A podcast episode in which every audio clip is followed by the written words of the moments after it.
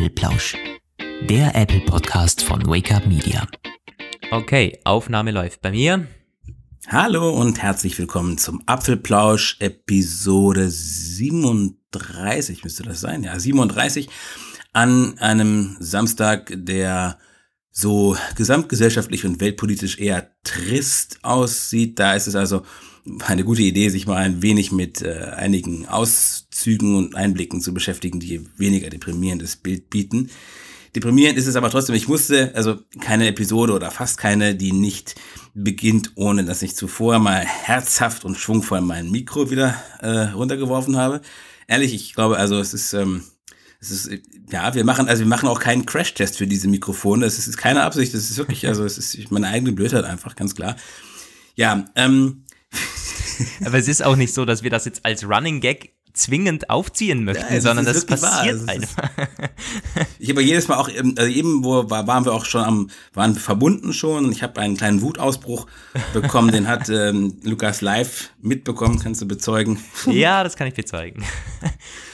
Ja, also, ja, Lukas, du hast auch ein kleines Malheur gehabt die Woche, ne? Mit ja, Podcast, und äh, das habe ich leider geteilt mit den Hörern. Es ist äh, ganz blöd gelaufen. Und zwar war es am äh, Donnerstag müsste es gewesen sein, da habt ihr alle, also ein Teil von euch, hat Push bekommen für einen Podcast, obwohl keiner kam. Also es ist irgendwie so, also es war so, ich hatte dann den Artikel geschrieben über das rote iPhone und wollte ein Unboxing-Video von YouTube einbinden und hab den Link zum YouTube-Video in unserem Editor statt in die YouTube-Box in die Podcast-Box gekopiert und ja, was soll ich sagen? Als der Artikel dann online war, wurde der Podcast gepusht und ich habe das lange nicht bemerkt. Irgendwie, glaube ich, am nächsten Morgen dann, als ich die Podcast-Statistik angesehen habe und da waren irgendwie dann schon vierstellige Anzahl an Klicks auf diesen, auf diesen Podcast und dachte ich mir, was? was ist da los? Ähm, ja, das war eben dieses Video. Also, naja, ich habe es dann auch runtergenommen und ich glaube, es war gar nicht abspielbar. Jedenfalls sorry an alle, die da irgendwie verwirrt waren. Es war ist auch nicht Apfelplausch drin gestanden, sondern irgendwie iPhone 8 in Rot Unboxing. Also ich meine, es war schon ein bisschen verwirrend. Also sorry dafür, Leute. Wir sind jetzt wieder am Start mit einem neuen Apfelplausch. Übrigens hat uns auf Twitter schon einer gefragt, ja, was dann da los ist. Er konnte die Episode wohl nicht runterladen. Äh, ja, das liegt eben daran, dass es ein Video war, kein Podcast. nicht mal ein Videopodcast, sondern ein blödes YouTube-Video. Ja, und YouTube-Videos. Also ich glaube, sogar die Podcast-App von Apple, die kann ja auch Videopodcasts verarbeiten, ja, das schon, aber natürlich solche. Aber keine ja. YouTube-Videos. Nee. nee. Ja. ja.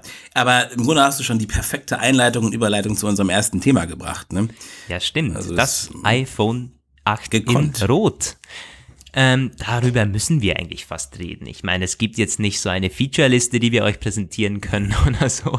Aber seit Freitag, seit gestern, wenn wir jetzt am Samstag aufnehmen, kann man das iPhone 8 auch in Rot bestellen. Apple hat ähm, die, ja, Tradition ist es nicht, aber man hat die Product Red iPhone-Familie fortgesetzt mit einem iPhone 8 in Rot. Ist seit Freitag eben erhältlich. Ich glaube, Anfang Woche kamen da schon Berichte und Dienstag war der Press Release, nicht meines Wissens. Ähm, ja, es ist, ja. Un, es ist unspektakulär. Eben ein rotes iPhone 8 und 8 Plus. Leider gibt es kein iPhone 10 in Rot. Und ich möchte jetzt mal gleich schon die Frage an dich stellen, Roman. Hättest du dir ein iPhone 10 in Rot überlegt? Niemals. Nie, nie und niemals. Ich meine, ich muss ganz ehrlich sagen, also nein, nein, Nein, nein. Erstens äh, rot, nein, also nein, einfach, einfach nein. Und äh, zweitens, ich verstehe auch sowieso nicht dieser ganze Hype um diese roten äh, Product Red Geschichten. Das ist etwas, das mir noch nie eingängig war. Ich meine, äh, ist ja schön, gegen AIDS zu kämpfen und so. Es ist sicherlich eine, eine noble Sache und auch ein ehrenwertes Begehren und so. Ja, ich, ich fand das immer komisch. Dann ist es auch noch gerade rot irgendwie und dann ich habe da eh so eine, immer so eine komische Assoziation äh, mit HIV und dann diese diese rote äh, Farbe. Also das fand ich immer schon total skurril, muss ich sagen. Und es wird dadurch nicht besser, dass sie das jetzt mit dem iPhone 8 neu aufgelegt haben. Und ich habe auch das Gefühl, ganz ganz viele, die das kaufen, haben gar keinen Plan davon, was das eigentlich wirklich ist. Die die haben dann eher so und es wird ja auch von Apple ein bisschen zwiespältig vermarktet. Die sagen dann halt schon irgendwo so von wegen Global Fund for irgendwas so, aber in erster Linie sagen sie auch Limited Edition und total äh, hype-mäßig so und viele haben das einfach vielleicht gekauft, weil sie gesagt haben so, naja, ist irgendwie selten, exotisch, irgendwie vielleicht sogar wirklich limitiert, wobei das irgendwie ja Quatsch ist. Also ich glaube, das ist einfach ein großer, großer Quatsch, muss ich ganz ehrlich sagen. Und du? Mm, ja, gut, ein großer Quatsch. Das würde ich so nicht unterschreiben. Ich glaube, wir sind uns einig natürlich, dass ähm, der Kampf gegen AIDS Sinn macht. Ich glaube, Apple hat da, äh, glaube ich, schon 160 Millionen jetzt mit diesem, mit dieser Red Kampagne da aufbringen können. Wobei die gibt es schon sehr lange. Das ist ja nicht letztes Jahr mit dem iPhone eingeläutet worden, sondern ich glaube mit den iPods damals, die Product Red ja. iPods. Und ähm, ja, cool, ich meine, 160 Millionen, das ist eine Menge Geld. Aber ich sehe es dann natürlich gleich wie du. Ich hätte mir auch ein iPhone 10 in Rot niemals gekauft. Wobei ich zugeben muss, ähm, ah, ich weiß nicht, also ich, ob ich es mir überlegt hätte. nee, wenn ich, wenn, wenn ich mein iPhone 10 eintauschen könnte, ich glaube schon, ja. Weil die rote Farbe, wir haben ja ein Konzept be bekommen für ein iPhone 10 in Rot und das sieht schon verdammt, verdammt gut aus. Also ich, also die rote Farbe, da wäre ich nicht abgeneigt, aber natürlich denselben Preis nochmals zahlen für eine neue Farbe niemals. Ja, natürlich nicht. Ja. Ja, nee, also das hätte mich auch nicht angesprochen, wenn es meine Erstkaufentscheidung gewesen wäre. Wenn, wie gesagt, also ich, mich, Rot hat mich nie so wirklich angesprochen bei äh, Smartphone oder Tech-Produktfarben. Und also ich bin durchaus nicht unabgeneigt, was andere Farben generell angehen würde. Ich fand das iPhone 5C damals, das war in jeder Hinsicht irgendwie belanglos und banal, aber dass sie mal mit verschiedenen Farben rumexperimentiert haben, das war gut. Aber ähm, das kommt ja sowieso nicht wieder. Mhm. Äh, und ach ja, naja, Gold, irgendwie vielleicht ein bisschen Gold. Haben wir heute gesehen, es hätte vielleicht ein iPhone 10 in Gold geben können. Ich glaube, du hast das geschrieben vorhin, oder? Äh, Nee, ich habe es nicht geschrieben, aber auch gelesen. Ich glaube, Blush Gold oder so war für die Rückseite lange im Gespräch, Apple intern, meines Wissens. Und das haben wir ja damals immer in den Gerüchten gelesen. Das ist ja insofern nichts Neues, dass Apple wohl ein goldiges iPhone geplant hat. Ein goldiges ein, ein, iPhone, ein, sehr goldig. Ein, Gold, goldenes iPhone 10, so muss ich sagen. Ja, aber war auch gut. ja, goldig sind sowieso alle. ähm, ja, ich weiß nicht. Ich glaube, ich hätte mich auch äh, damals fürs schwarze, äh, für, für, fürs weiße Modell beim iPhone 10 entschieden. Ich finde, das sieht mit Abstand am edelsten aus, finde ich, mit dem Edelstahlrahmen. um jetzt nochmal ein ja. Wortspiel zu machen. oh Gott. Wir sind echte Künstler, ne? Ja, unfassbar. Haben wir Lauf. Wie seht ihr das denn mit dem roten iPhone? Hättet ihr das irgendwie ähm, bevorzugt? Wir mussten ja, also man muss das schon sagen, unsere Leser, die äh, äh, liegen da voll im Trend, die sind da, ja, lieben das, zumindest einige, nicht alle, aber die über mehr, überwiegende Mehrheit sagt, ja, großartige Sache, will ich haben. Ja. Ich glaube auch zum Beispiel, ähm, diese Product Red Geschichten gibt's ja nicht nur von Apple, ne? Also das ist nee, ja keine Apple-Only-Initiative. Nein, das ist so. Ah, Aber Apple hat schon mit, also würde mich nicht wundern, wenn Apple den größten Anteil von diesem, von dieser Red, ähm, also von den, von den Unterstützungen hat. Vielleicht gibt es da private Spender, die nochmal irgendwo mehr aufgebracht haben. Aber von den Firmen mhm. her hat Apple umsatztechnisch bestimmt am meisten beigetragen. Also würde mich wundern, wenn nicht. Hat ja auch mit die beste Marge, die man so in den, in den Consumer-Produkten so hat. Ja, aber ab, apropos Marge, weißt du eigentlich genau, was von diesen iPhones da gespendet wird? Welcher Prozentsatz oder geht das vom Umsatz oder vom Gewinn weg? Mhm. Ich meine 30 Prozent gelesen zu haben vom ah, Erlös mit diesem jetzt? Product, Product, ja. Meine ich, also ich, ich möchte es jetzt überhaupt nicht, also es ist jetzt total unrecherchiert, aber ich glaube, das habe ich irgendwo gelesen. Uh, hm. Ich glaube. Vielleicht finden wir das ja on the go raus, aber ähm, ja, es kann beim Zubehör sein, dass da 30% weggehen, aber von den iPhones wäre ich mal, da wäre ich mir nicht so sicher. Product Red. Naja, egal. Also nehmt das mal noch mit einer Prise Salz. ähm, gut, das ist so unser chilliges Einstiegsthema. iPhone 7 in Rot, äh, iPhone 8 in Rot. Jetzt geht es an die, an die fetten Fische, wir haben, wir wollen jetzt mal wieder über den HomePod sprechen. Und zwar in etwas negativer ja. Art und Weise. Es gab gleich zwei Berichte über schlechte HomePod-Verkäufe in dieser Woche. Einmal von Bloomberg, eher Anfang Woche, glaube ich. Und das wurde dann gestützt von KGI und der Bloomberg-Bericht ging dann, glaube ich, auf eine chinesische Quelle zurück, wenn ich mich recht entsinne, oder? Ja, einerseits. Also der hatte, ähm, da gab es verschiedene Sachen. Also fangen wir mal ein bisschen chronologisch an. ich hätte mir noch was zu trinken besorgen sollen. Der Bloomberg-Bericht hatte zunächst erstmal so eine Marktforschungsquelle, Slice Intelligence, wieder, die machen gelegentlich so ja, so Erhebungen, so Surveys und der hat ähm, die Marktanteile der größten Smart Speaker äh, im US-Markt evaluiert, einmal mehr, und zwar für äh, Januar und Februar. Und der ähm, stellt halt fest, warte mal, ich überlege gerade, ich habe das so notiert, aber war das wirklich nur Januar, Februar? Naja, auf jeden Fall, der Amazon Echo ist weiterhin total überwältigend, 73 Prozent. Dann Google Home 14 Prozent und der HomePod mit 10 Prozent. Und ähm, im Weiteren hat halt Bloomberg ergänzt, dass der HomePod mit äh, recht schnell gut gestartet ist in den Verkauf in den USA.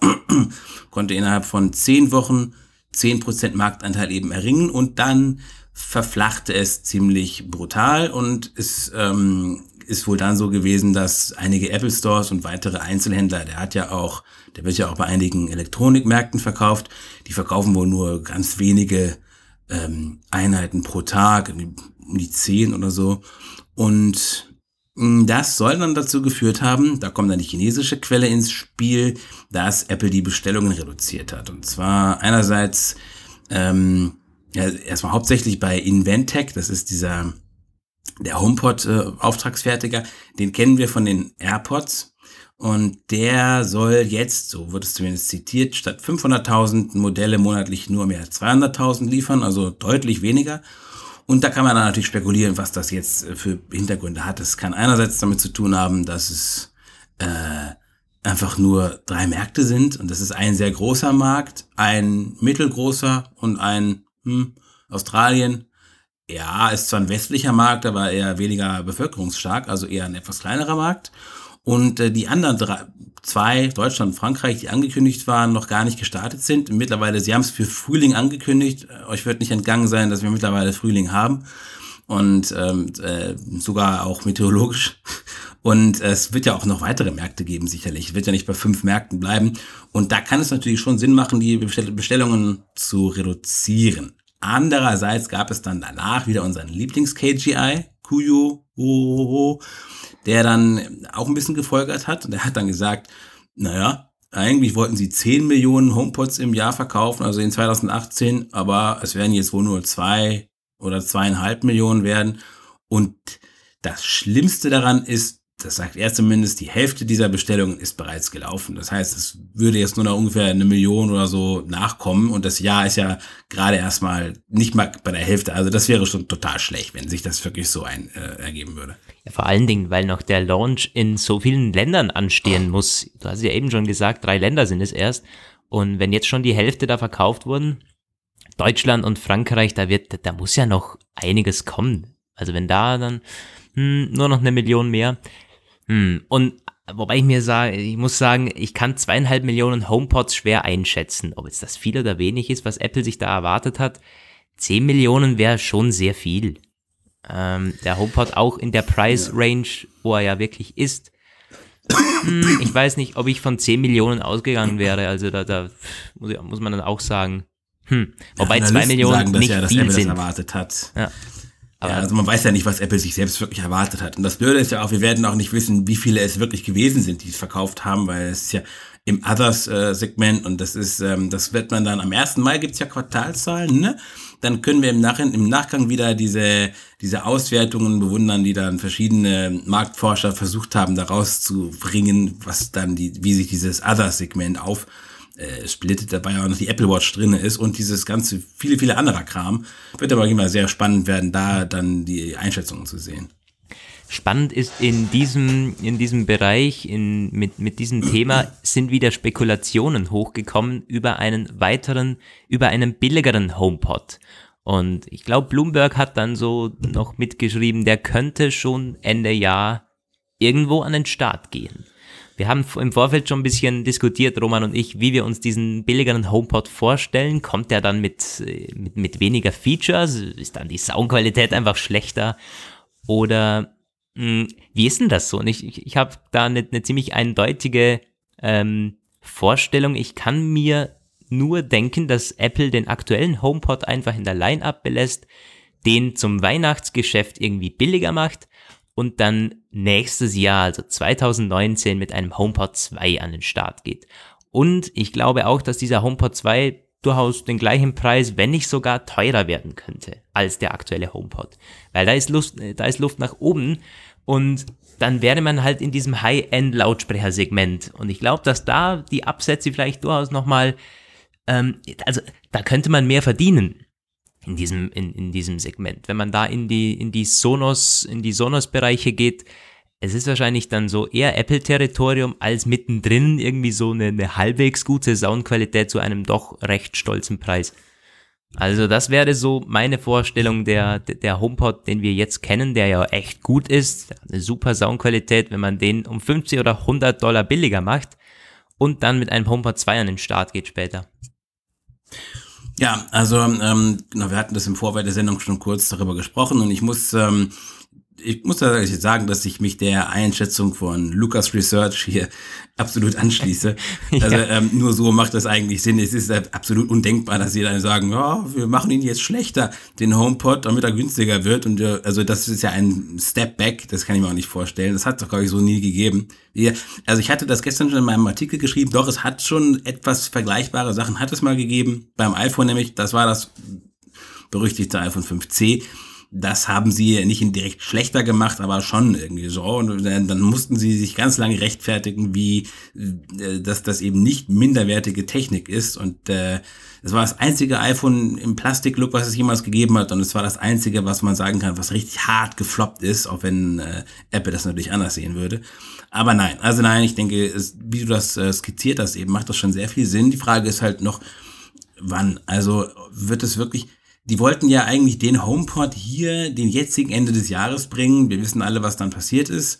Wird es vielleicht schon Ende des Jahres einer wieder angekündigt werden? Hm, was auf jeden Fall dazu zu sagen ist, und da muss man ganz klar sagen, die müssen, wenn damit wirklich Geld verdient werden soll, auch in diesem High-End-Segment und so, das ist alles in der Theorie, ist vollkommen plausibel, aber dann müssen sie ihre Hausaufgaben machen, sprich endlich die fehlenden Features in Ordnung bringen und der nächste, der da kommt, der muss von Anfang an wirklich 100% einsteigen.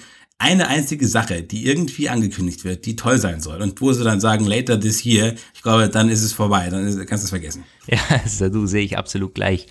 Für mich stellt sich auch noch die Frage, ob der, ob so ein billigerer HomePod überhaupt so viel bringen würde.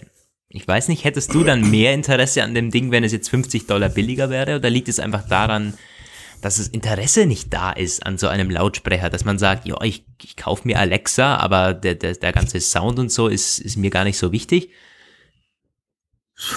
So, äh, ich weiß nicht, ich habe bis jetzt noch weder den, also ich habe letztens einen Kollege Moritz, der hat der Echo Plus getestet, der ja auch so auf Sound optimiert ist und meinte dann, der ist schon deutlich besser vom, vom Klang her als der normale Echo, sagte er. Ich kann das nicht beurteilen. Ich habe äh, bis jetzt beide nicht in äh, Action gesehen, tatsächlich. Das heißt, ich war einmal bei einem Freund zu Hause, der hatte ein Echo, den normalen. Das habe ich aber erst später gemerkt, also ist mir erst später erst aufgefallen. Und da habe ich einfach nur so unterbewusst gemerkt, so, ja, ja, gut, äh, klingt gut, so, ne?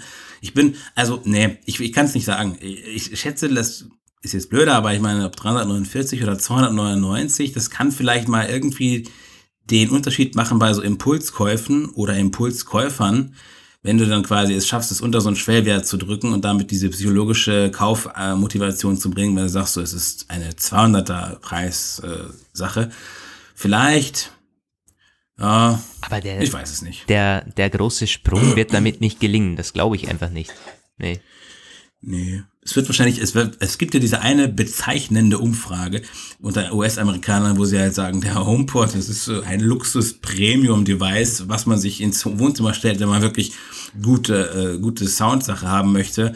Aber das hat eben auch den Umkehreffekt, äh, dass viele gesagt haben, ja, ist zu Luxus für mich, brauche ich nicht unbedingt. Ja, aber ist eher so ein nice-to-have-Feature. Ich glaube, dass Apple genau das machen sollte. Dann, dann, dann sollen sie halt nochmal 200 Euro draufschlagen und einen richtig geilen Sound machen. Ich meine, man hat den HomePod jetzt schon mit dem Sonos Play 5 verglichen und ich glaube, wenn Apple den doppelt so groß macht, dann kann man da eine richt einen richtig krassen Sound herausbringen. Und dann kann man auch mal 500, 600 Euro verlangen. Ich meine, das ist, macht Sonos ja auch. Ja. Und wenn dann noch die ganzen Smart, wenn Siri drin ist, so schlecht es auch ist, äh, dann ist es immer noch ein Vorteil gegenüber einem Sonos. Aber wenn schon teuer, dann wie wäre, also was würdest du denn denken über so eine Art HomePod-System? Also, weil du sagst so 500, 600 Euro oder so, dann so eine Art HomePod Stereo Array oder HomePod Multi Multi-Device-Dings oder so einer 3.1, 5.1 skali skalierbares HomePod Smart äh, Living Room Soundsystem. Ja, Ding du, auf- dass man das so aufstocken könnte. Auf jeden Fall. Oder zumindest mal so wie Sonos das macht. Da kann man ja auch noch einen, einen Hochtöner und einen, und einen Bass dazu kaufen. Jeweils wireless. Das kann ich mir schon vorstellen. Wobei es wäre nicht so Apple-like, dass man da äh, dann noch Zubehör dazu macht, dazu verkauft. Hm, das weiß ich nicht. Aber zumindest halt einen, einen Play 5 echt, eine echte, eine echte Play 5 Konkurrenz, die auch preislich in dem Segment ist. Ja, ich meine, dafür müssten sie dann auch wirklich Ahnung von Klang haben und Sounddesign. Ah, und, äh, das, also, das, das haben die schon. Also ich, ich glaube, da hat man auch mit Beats richtig viel Know-how eingekauft. Das hätten die bestimmt. Und es gab ja da ähm, mal einen ausführlichen Bloomberg-Bericht darüber, wie, wie krass Apple den HomePod-Sound optimiert hat mit unfassbar vielen Tests und Testcentern und Audioköpfen. Und das merkt man ja auch. Der Sound ist ja gut, das haben so viele Experten gesagt.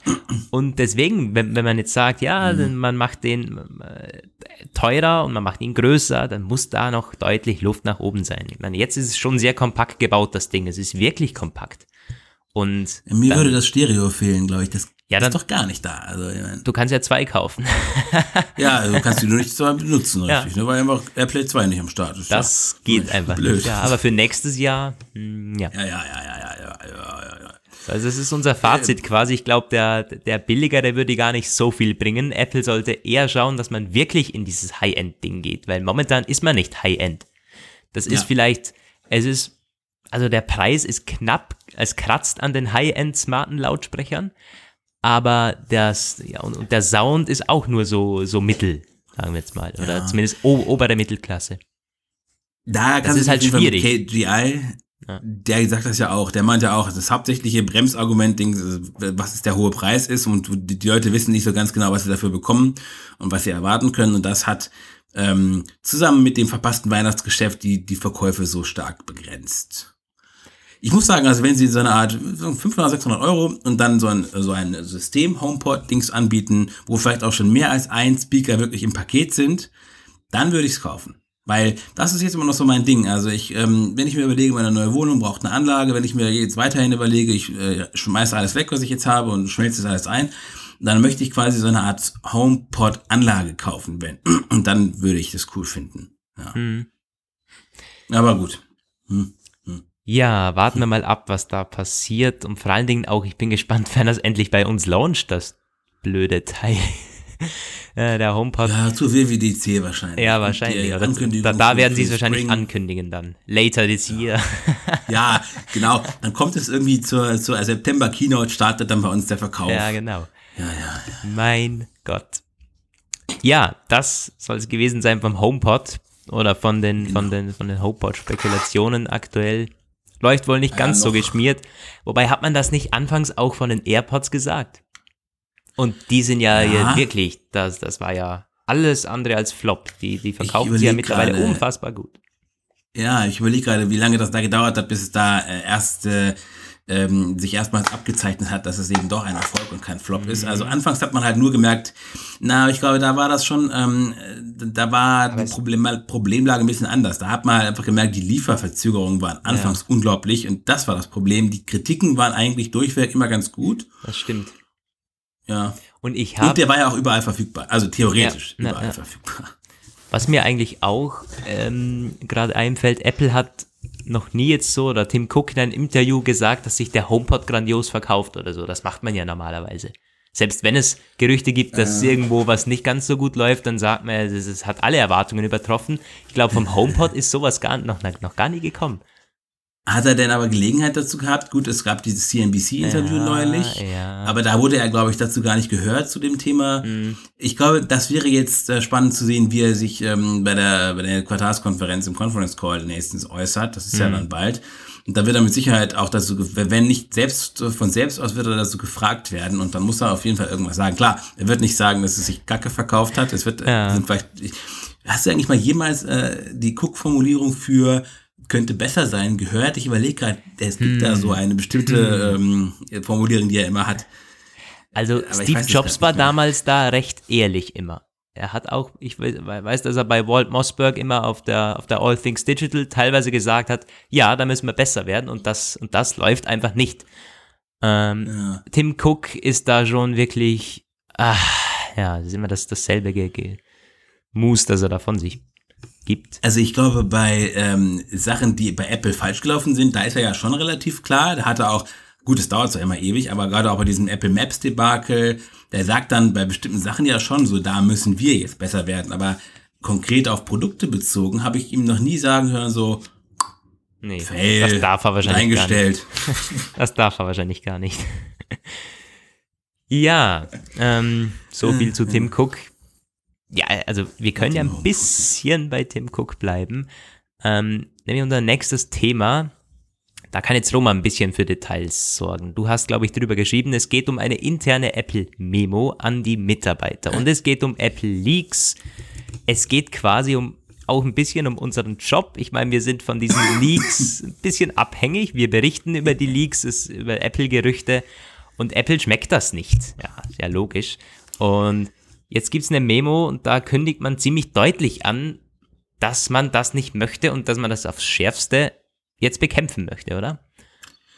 Ja, ein Memo, das, äh, wie unser Autor Toni sich nicht verkneifen konnte zu sagen, ironischerweise geleakt wurde. Und äh, sonst hätte Bloomberg nicht darüber berichten können. Es ist nämlich wieder ein Bloomberg-Bericht. Und ja, das ist eine, eine Notiz, die an alle Mitarbeiter gegangen ist von Apple. Und da ähm, hatte äh, klare Worte gefunden, wurden da. Die Quintessenz ist, wer Firmengeheimnisse durchsticht, der wird gefeuert und wenn er Pech hat, wird er nie wieder einen Job finden. Also ähm, nicht, dass Apple dafür sorgen würde, so, aber dass, ähm, dass die Karriere dann erledigt ist von diesemjenigen. Also zuerst mal, ähm, wenn Leaker äh, entdeckt werden, dann äh, fliegen sie sofort raus und das ähm, innerhalb weniger Tage passiert das oft. Das hat er dann im Weiteren auch ausgeführt, also Bezug nehmend auf diese spektakulären Leaks beim iOS 11 Golden Master und das ist etwas, ähm, echt, das ist ein bisschen dramatisch gewesen, letztes, oder ein bisschen tragisch letztes Jahr. Da waren schon recht viele Leaks immer Wochen und Monate durchs Netz gegangen und man hatte schon eine gewisse Vorstellung, aber das iPhone 10, das war noch irgendwie sehr weit weg. Also das war gar nicht so richtig klar.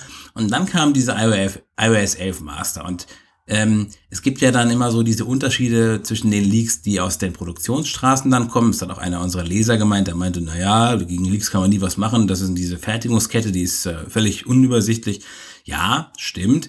Aber die Leaks, die dann quasi direkt aus dem Apple-Umfeld kommen, aus diesem Cupertino-Dunstkreis, sind immer noch von einer ganz anderen Qualität, ähm, weil auch gerade, das war ja das Ding, das im Code von iOS 11 waren, diese ganzen Informationen, nicht nur über das iPhone 10, was schon übel genug war, sondern auch die Apple Watch Series 3 und dass die LTE haben wird. Das alles wenige Tage vor der Keynote. Viele haben dann gemutmaßt, es wäre eine Apple-Marketing-Aktion, aber wenn man so dieses Memo liest, nein, das hört sich gar nicht so an. Sie haben dann halt auch gesagt, wir werden da rechtliche Konsequenzen ergreifen, umgehend. Und es sollen dann wohl 29 Leute im Zusammenhang mit diesem, nee, im ganzen letzten Jahr, ne, ähm, mit diesen Leaks äh, ausgemacht worden und entlassen worden sein. Und ich kann mir sehr gut vorstellen, dass einige davon ihren, ähm, ihren Schwerpunkt jobtechnisch wechseln müssen oder vielleicht den Staat verlassen oder das Land verlassen. Keine Ahnung. Es gibt da dieses eine Beispiel von diesem YouTube-Video, was, weißt du das noch, äh, Lukas, dieses, das war letztes Jahr irgendwann, da hatte ein, äh, ein, ein Apple-Mitarbeiter das iPhone 10 mit dem iPhone 10 rumgespielt und seine Tochter mit rumspielen lassen und die hat ja, dann stimmt. geYouTubed und das wurde dann irgendwie, dann wurde er gebastelt ja. und sie und dann war er seinen Job los und sie war unglücklich geworden. Ja, ja, ja. Und ich meine, was mir da sofort auffällt, ist vor allen Dingen auch, dass die HomePod-Software damals äh, geleakt wurde, oder? Also aus, was aus dieser HomePod-Software damals alles rausgezogen wurde. Ich meine, Face ID wurde damit einfach bestätigt. Ah, ja. Ja, weil es halt einfach eine iOS-Variante ist. Ja. Und das war ja genau, das war das dieses Ding, weil ähm, diese äh, HomePod-Software und äh, das ist schon, Apple hat da schon extrem viele Maßnahmen getroffen gehabt gegen, gegen Leaks. Es gab äh, eine interne Whitelist noch einmal von Mitarbeitern, also auch nur ein begrenzter Kreis eines begrenzten Umfeldes und dort aber dann irgendwo wieder eine total banale Ent Entsicherung quasi, nämlich dass die Images für diese, für diese Installationsdateien, die lagen einfach auf irgendeinem FTP-Server, weitgehend ungeschützt. Wer diese ganzen Verifizierungen und so äh, Zugangsbeschränkungen überwunden hatte, konnte sie sich einfach über so einen Link runterladen. Und äh, da, ja, ich denke, man muss einfach davon ausgehen, dass es immer Leute geben wird, die da in der Versuchung nicht widerstehen können, einmal fünf Minuten ruhen und dann 9 to 5 Mac wurde auch in diesem Memo explizit erwähnt, im Zusammenhang mit dem Golden Master, die fanden das natürlich ganz großartig, aber auch bei uns hat es damals so diese Diskussion gegeben. Ich weiß noch, wo wir in der Redaktion hin und her geredet haben, so ist das jetzt cool oder ist es ein Albtraum? Also für uns ist es cool, aber einer von unseren Kollegen war auf jeden Fall dagegen. Der hat gesagt, das war zu krass, das, ne. Ja, ich meine, jetzt, da können wir jetzt allgemein drüber diskutieren. Ist es jetzt, sind Apple Leaks und, oder bis zu welchem Punkt sind Apple Leaks für uns spannend? Weil es ist ja definitiv so, dass es bei, also Keynote-Überraschungen sind immer gut, auch für uns. Und, aber auf der anderen Seite schreiben wir über jede, über jedes kleine Gerücht, über jeden Leak und auch das ist natürlich für uns gut und auch das ist spannend, logischerweise. Ich weiß nicht, wie hast du es denn? Also, ist dir lieber, alles ist geleakt vor einer Keynote oder mit einem, mit, mit einigen Überraschungen kannst du dann doch noch leben, oder wie? Mit einigen Überraschungen konnte der Apple dann trotzdem noch aufwarten. Ich weiß, zum Beispiel beim ähm, Apple Watch Series 3, ja, war, war, war geleakt, aber die Details der LTE-Umsetzung waren dann nicht ganz so klar. Also ich weiß nicht, ich habe da ähm, Schwierigkeiten, mir eine Meinung zu bilden. Ich weiß nur eins, wir können uns das nicht aussuchen, über was wir schreiben und über was nicht, weil es, ähm, wenn andere es tun, müssen wir es auch tun, sonst haben wir sofort dieses Problem der äh, Nicht-Aktualität. Man kann dann höchstens die Auswahl treffen, ob man, ähm, wie kleinteilig man berichtet, aber wir müssen auf jeden Fall immer auf diesem Nachrichtenflow ähm, draufbleiben, weil das ist halt unser Job und äh, solches, muss ich auch sagen, äh, habe ich mir bis jetzt keine richtige persönliche Meinung geleistet. Also es ist ähm, eher so, ja. Hm, ja, ja, es, es ist auch, es ist schwierig. Also ich bin definitiv ähm, ähm, ich, ich mag natürlich auch Überraschungen. Äh, Tim Cook hat das selber mal gesagt, dass die Leute Überraschungen lieben. Und zwar war das damals bei der Apple Watch. Da gab es auch schon, ja, sagen wir, ab 2012 kamen dann richtig Gerüchte über eine Apple-Uhr auf. Und er wurde mehrmals in Interviews darüber ausgefragt. Und da hat er des Öfteren gesagt, dass die Leute Überraschungen lieben. Und damals war es auch noch möglich, ich meine, die Apple Watch, musst du dir vorstellen, die ist überhaupt nicht geleakt. Also es gab unzählige Gerüchte, aber das Design der Uhr wurde nicht geleakt. Das ja. da ist wirklich gar nichts. Ich glaube, es sind mal so Schemata, so Zeichnungen aufgetaucht ähm, vom Querschnitt oder so vom Design, aber irgendwie, also das, das wirkliche Apple Watch Design, das haben die schon sehr gut ähm, ja, intern behalten. Und das, aber es hat sich in den letzten Jahren schon ziemlich krass, ähm, also es wurde viel offener. Ich weiß noch, also ich bin bei den iPhone-Leaks so richtig mit dabei, bin ich seit dem, seit, seit dem iPhone 5. Da weiß ich einfach ganz genau immer, welche Leaks gerade ähm, am Start sind. Und also es wurde halt immer, immer einfacher und immer früher ist das Design irgendwo durchgesickert. Das muss man schon so sagen. Also das wird zunehmend ein, also die Leaks nehmen zu, ganz klar. Das ist einfach so.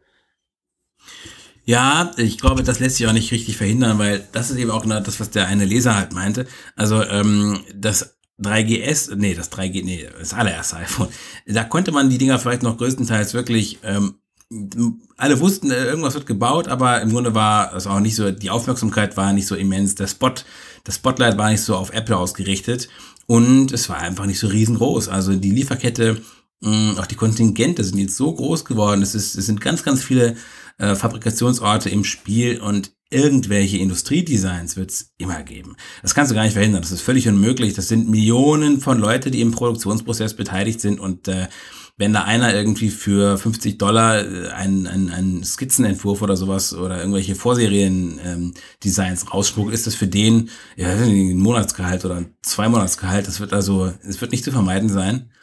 Und ja. ähm, was halt die Frage, da habe ich auch kein Problem mit, muss ich sagen. Also wenn da sowas kommt, irgendwie, das ist ja wieder das, ne? Wir, wir müssen ja über irgendwas schreiben und ich möchte ja auch so gerne wissen, was Apple so hat. Wo man halt schon überlegen kann, äh, wie cool das ist, sind diese krassen, umfangreichen Leaks, wie, wie es eben kurz vor dem Release, äh, nicht vor dem Release, vor der Keynote halt war, wo wirklich quasi alles genannt wurde. Vor allem, ich weiß auch nicht so genau, derjenige, der das gemacht hat, was er sich davon versprochen hat, ich glaube nicht, dass 9 to 5 Mac ihm richtig viel dafür gezahlt haben wird. Also ich meine, vielleicht gab es irgendwie so eine Art Nettigkeit, aber im Grunde ist das, lässt das auch ein bisschen auf den Charakter dieses Menschen schließen. Das ist jemand, muss jemand sein, der Aufmerksamkeit haben möchte, die ist ihm natürlich damit total sicher, aber ich glaube, dass schon hier so ein bisschen so die Grenze zu destruktivem Handeln ohne großen, äh, einfach nur zum Selbstzweck überschritten sein könnte. Hm. Ja, ist, ist so. Stimme ich dir komplett zu. Wo, was ich aber sagen muss, ich glaube, dass da schon extreme Geldsummen teilweise fließen. Ich meine, klar, wenn es jetzt um irgendwelche Pro äh, Fabriksarbeiter gehen, die mal eben so eine Skizze leaken oder einen Bildschirm abfotografieren. Das kennen wir ja meistens, wo dann irgendwelche, ähm, irgendwas einfach drauf ist.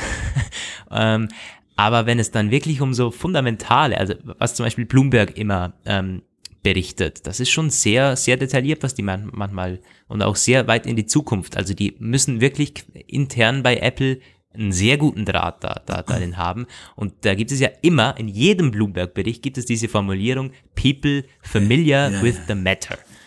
Ja, ja, also ja. Die, die müssen einen Draht zu Apple-Mitarbeitern äh, haben. Und dass die da wirklich, also meinetwegen auch fünfstellig dafür verdienen im Jahr, also das, das muss fast so sein. Weil was Bloomberg da an Aufmerksamkeit bekommt und, für, äh, und die werden ja verlinkt von, je, von jeder Seite, also das rentiert sich für die auch locker, da mal da ordentlich Geld für ausgeben. Also wenn du vorhin sagst, 50 Dollar, ja, solche Leaks wird es geben, aber ich glaube, dass da auch, also dann für, für, für manche Leaks extreme Geldsummen fließen. Würde mich nicht wundern.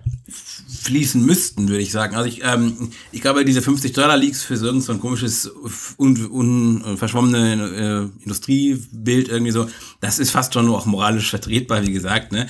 Ähm, diese großen ähm, Mega-Leaks, so, die von den Leuten hier, also nicht hier, aber in den USA halt quasi rund um Apple gemacht werden, also da muss ich wirklich sagen, hm, ich habe da meine Zweifel, weil also man muss das ja ein bisschen trennen. Es gibt da diesen einen Leaker-Typ, der von diesem Golden Master eben dieser betreffende, oder vielleicht waren es auch ein paar mehr. Das war aber kein Bloomberg-Informant in dem Sinne. Das war einfach einer, der irgendwann zu einem 9-to-5-Mac damals gegangen ist und gesagt hat, hier, ich hab da was. Hm, cool, oder?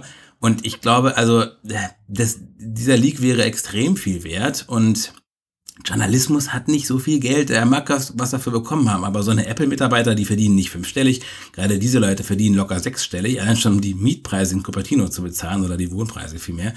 Also ich glaube, für diesen Menschen kann es nicht um Geld gegangen sein. So viel kann 9 to 5 Mac dem gar nicht bezahlt haben, dass es das wert wäre, Job zu verlieren und Ab Abfindungsansprüche zu verlieren und so weiter. Also davon kann man sich keinen äh, Lebens Lebensabenteuer, ne? also davon kann man nicht lange leben, was 9 to 5 Mac da gezahlt haben könnte.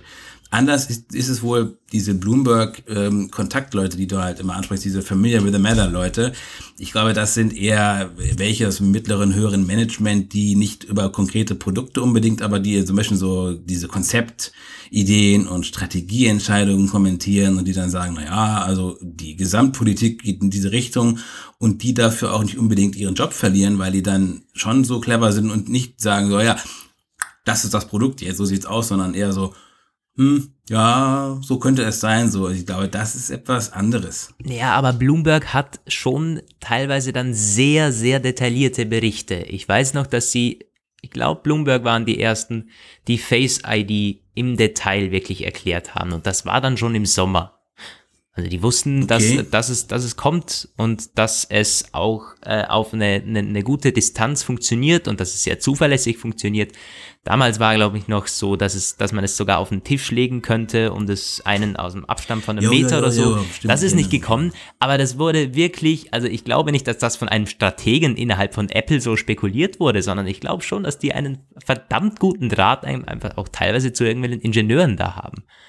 Ähm, und dass die da nicht ordentlich verdienen, das kann ich mir nicht vorstellen. Also, ja, es ist schon, es ist ja. krass. Also diese Leaks, ja, das ist ein wahnsinniges meine, Thema.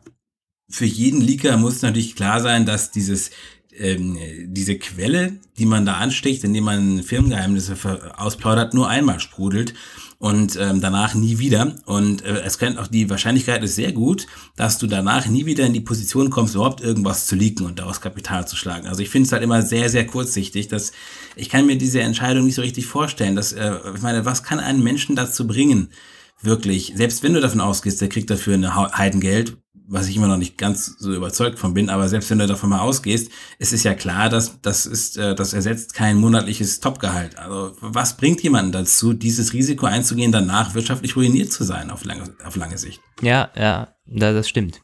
Das, da hätte ich keine Antwort drauf. Ich meine, wenn man dir so zwei, drei Jahresgehälter gibt, ja, aber selbst dann, das stimmt schon, ja. Millionen, äh, selbst, also das sind Millionen für einen Leak. Ich glaube nicht, dass selbst Bloomberg nee, so nee, viel nee, für eine nee, Quelle nee, hat. Also, nee, nee, das, das stimmt schon, ja. Ich, ich meinte nur, selbst wenn man zwei oder drei Ja, ja. Jahresgehälter zahlen würde, also es würde sich, es würde sich nicht lohnen, ja. Weil es ist so, wenn man bei Apple rausfliegt, ist es schon sehr, ich meine, klar, wenn man wirklich ein sehr guter Mann ist, bekommt man wieder einen Job. Aber ich habe gerade letztens im Bericht gelesen, dass Apple intern, gerade auch dann in den höheren Positionen, einfach sehr speziell arbeitet und dass sich viele schwer tun, in einem anderen Unternehmen wirklich Fuß zu fassen.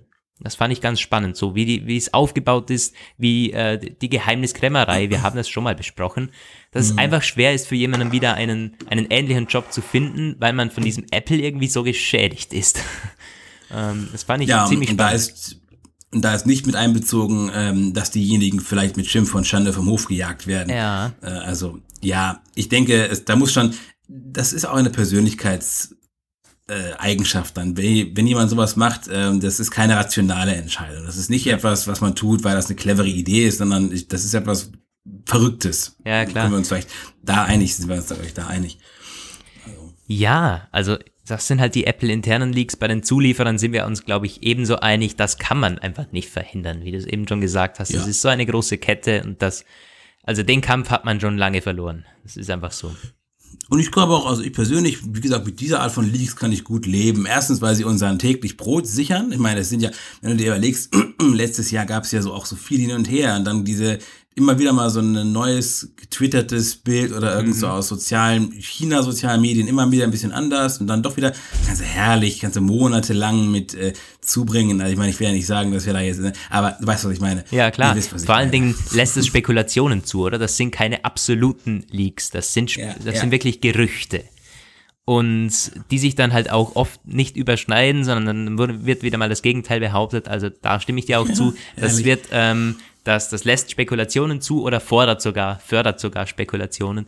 Und das ist ja gut. Aber so diese absoluten Leaks, ja, die müssen nicht sein. Und vor allen Dingen zwei Tage vor der Keynote, hm, ja. Ja. Habt ihr dazu eine Meinung? Kann man ja, wie ihr seht, wie ihr seht trefflich drüber sprechen.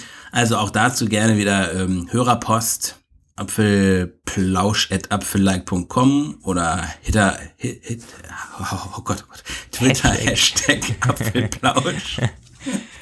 Genau, Twitter-Hashtag. Oh ist es der Apfelplausch oder Hashtag Apfelplausch? Jetzt muss ich dann Einfach selber Hashtag nachschauen. Apfelplausch. Okay, Hashtag Apfelplausch. Übrigens, da gibt es einen Tweet, den kann ich gerade mal so vorlesen. Hashtag Apfelplausch, da hat der, äh, jetzt muss ich wieder finden, der Sven Vollhardt hat geschrieben zum, zur letzten Episode, dass er niemals ein faltbares iPhone braucht. Das ist so mal. Also Ah. der Hashtag wird schon genutzt. Das wurde auch damals bei, bei unserem, bei unserem Fail-Release genutzt. Könnt ihr übrigens gerne auch machen. Und natürlich Mails lesen wir auch immer gerne vor. Jo, wir haben noch ein Abschlussthema, ein äh, nicht ganz so aufwendig, aber es geht um iPhones und es geht um Gerüchte. so, jetzt muss ich den Artikel finden dazu. Wenn ich voll im Äh, geht Bilde um bin. Das, geht um die Triple-Linse. Ja, so ist es, Anfang, genau. Ja. ja, ist im Grunde, puh, ja, also, äh, die Quelle, wo kam denn das nochmal her? Das war auch hier irgendwie China, glaube ich, ne? Auf jeden Fall geht es darum, dass Apple eine Triple-Linse einbauen könnte in die Hauptkamera vom iPhone. Das ist etwas, klingt auf den ersten Blick ein bisschen wirr, aber ähm, es hat durchaus Sinn, wenn man überlegt, es gab vor kurzem einen Release von Huawei, da das neue Kamera-Flaggschiff, äh, Mate, wie heißt es, 20? Mate 20? Pro? P20 ist es, das Huawei P20. P20 Pro. Okay, ja. Das hat drei Linsen, eine 40 Megapixel, eine 20 Megapixel und einen Monochromsensor, wobei man auch relativieren muss, diese 40 Megapixel, das sind irgendwie nur virtuell hochgerechnete. Also im Grunde sind es 5 Mega große Pixel, die dann einfach diese 40 Megapixel ergeben irgendwie. Auf jeden Fall, Lukas, du hast schon die ersten Testbilder gesehen und warst begeistert davon, hast du gesagt? Ja, das ist tatsächlich so. Und ich habe ein ausführliches Review eines Kameraprofis angesehen, der das Huawei P20 in den Himmel gelobt hat. Also man muss differenzieren, die Fotos bei Tageslicht sind gut, sind auf iPhone-Niveau tatsächlich. Um, ähm, aber bei Lowlight ist dieses Telefon tatsächlich wirklich krass, laut diesem Bericht. Und ich habe es an den Fotos gesehen, es schlägt das iPhone einfach meilenweit, gerade in Sachen Schärfe. Also was man da zaubert mit diesen drei Linsen und mit sehr viel Software, was da dahinter ist. Da ist sehr viel künstliche Intelligenz und so Zeug drin. Ähm, ja, das ist halt, es ist schon, schon krass. Also ich, ich hätte nicht gedacht, dass dieses Foto, das ich da gesehen habe, vielleicht kann ich es im Podcast-Artikel verlinken, aus einem Smartphone stammt. Das ist wirklich verrückt, was da mittlerweile möglich ist und zeigt auch, dass Apple mitnichten einfach diesen Kamerakampf anführt. Das, das macht das, die Zeiten sind vorbei. Also Samsung und Huawei sind in diesem Smartphone-Camera-Game definitiv ganz oben mit dabei. Ja, wir hatten das bei Techniksurfer immer mal wieder auch Kameratests gemacht und das iPhone 10 antreten lassen gegen ach, was war denn das? Äh, dieses eine da auch von Huawei mit so einer Leica-Objektiv-Sache. Und bei Apple Page hatten wir auch einen Kameratest, den hattest du damals geschrieben, Lukas, ja. da hast du das iPhone 10 mit dem iPhone 7 und dem iPhone 6 und einer Digitalkamera verglichen.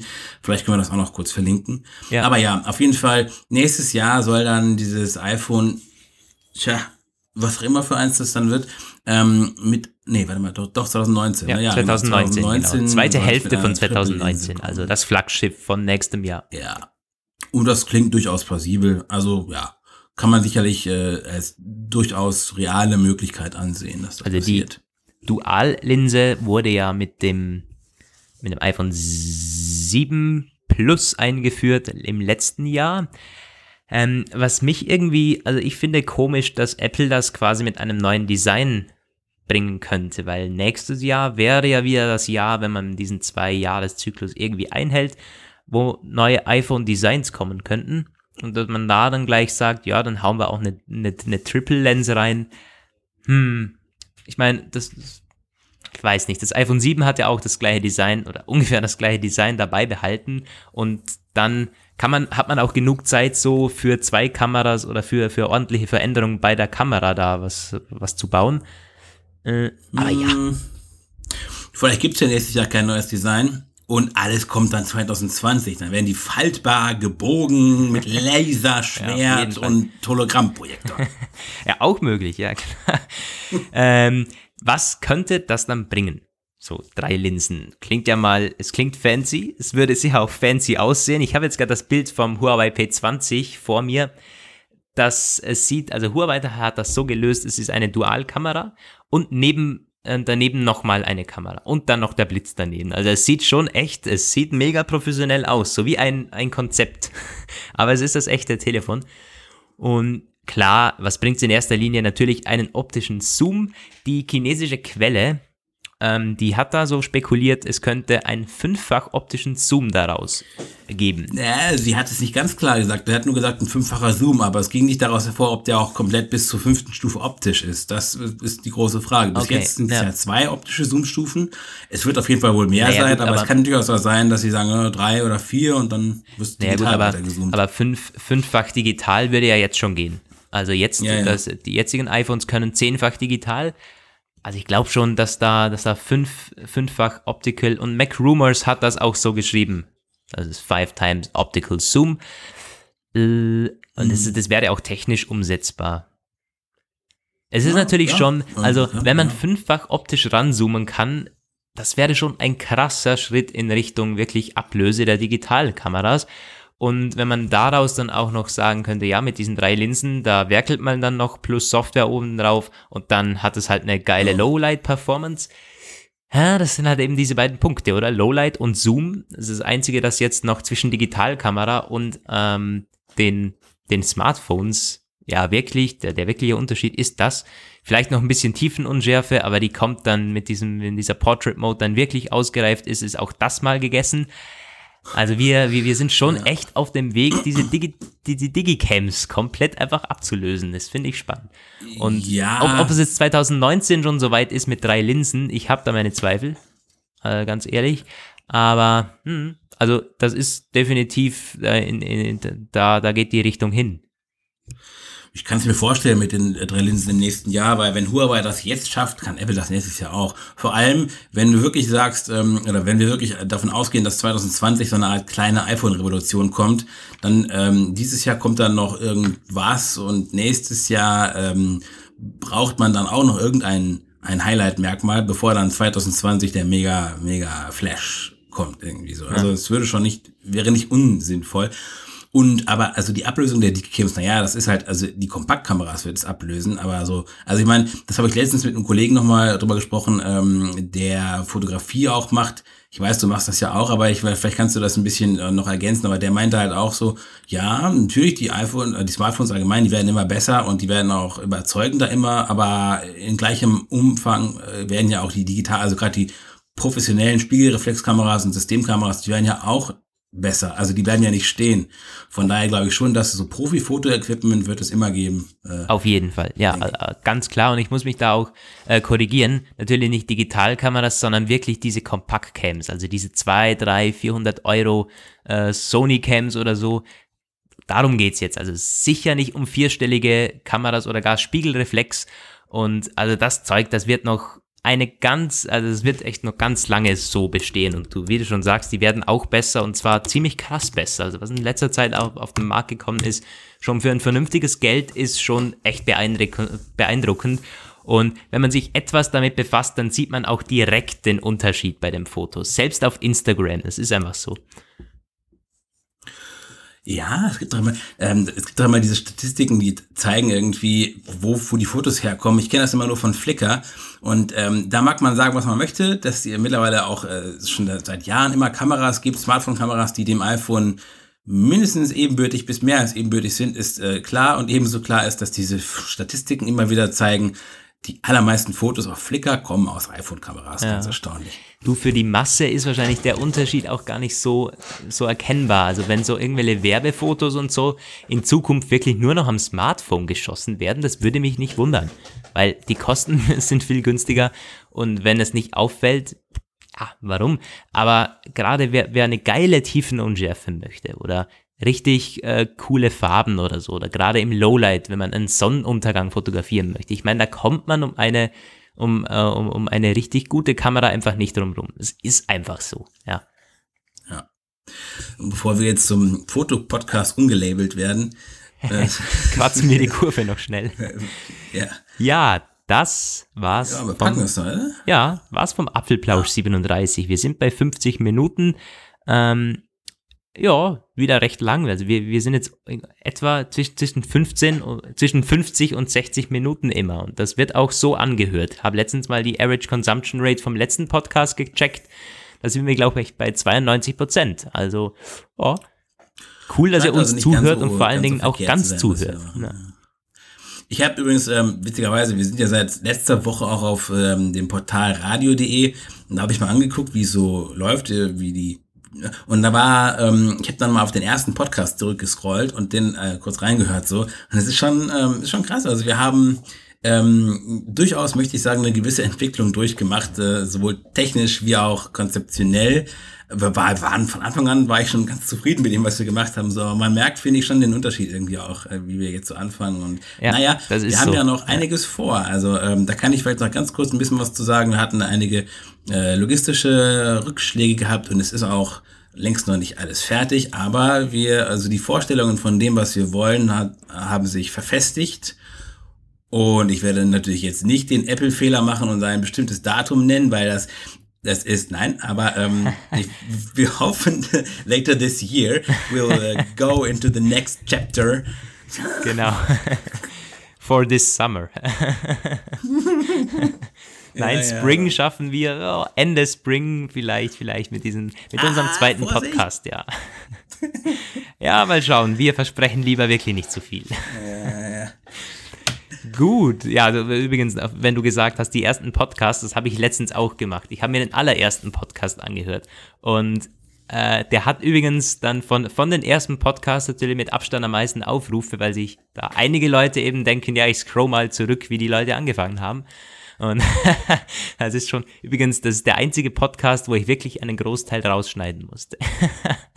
Mittlerweile schneiden wir nichts mehr raus, mittlerweile ist es wirklich Natura und das macht's auch aus natürlich.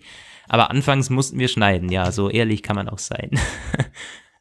Ja, du, muss man sagen. Ja. Muss man so ehrlich dann auch wirklich sein, weil die Produktion hast ja eigentlich immer bis jetzt du genommen. Ich muss das mal irgendwann mir mal äh, GarageBand vornehmen. Ach, übrigens, eine Sache, das kann ich noch ganz kurz sagen, bevor wir wirklich einmal. Uh, mein Mac ist runtergeschmissen? Nein, knapp. Oh Gott, bitte, bitte nicht das.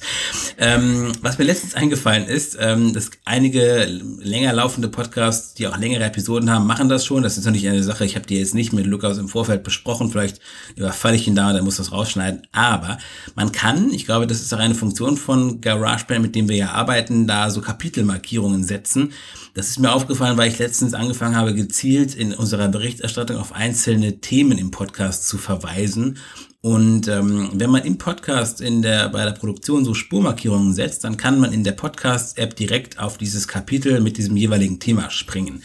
Und da würde mich mal interessieren, falls denn überhaupt ist produktionstechnisch möglich und mit einem vertretbaren Aufwand zu machen ist. Fändet ihr das cool? Oder findest du das cool? ja, auf jeden Fall. Also für die Hörer wäre das perfekt und ich glaube, es ist auch nicht so schwierig. Ähm, es müsste es eigentlich nur so einen, so, ja genau, so eine, so eine Marke setzen. Muss ich mir mal anschauen nachher beim Schneiden, ja. Guter Einwurf. Gut, so. aber jetzt wirklich. Ja, das war's vom Apfelplausch. Jetzt, jetzt, jetzt rappen wir das Ganze ab. Ähm, cool, dass ihr wieder mit dabei wart und wir würden uns freuen, wenn ihr uns Einsendungen schickt zu den Themen, die wir besprochen haben oder auch zum Podcast allgemein und dann freuen wir uns auf die nächste Episode, wenn wir wieder mit dabei seid in der nächsten Woche. Roman, möchtest du noch was ankündigen oder nicht? oder hast du noch Schlussworte? ich habe eine große Neuigkeit für euch. Morgen kommt die Apfelwoche auf dem Apfelpage YouTube-Kanal ja, von perfekt. Videoredakteur Florian Wunderbar, hätten wir das Sinne, auch. Von mir ist und in Woche. diesem Sinne verabschieden wir uns. Habt eine schöne Woche und hoffentlich bis zum nächsten Mal. Ciao. Ciao. Ja. Gut.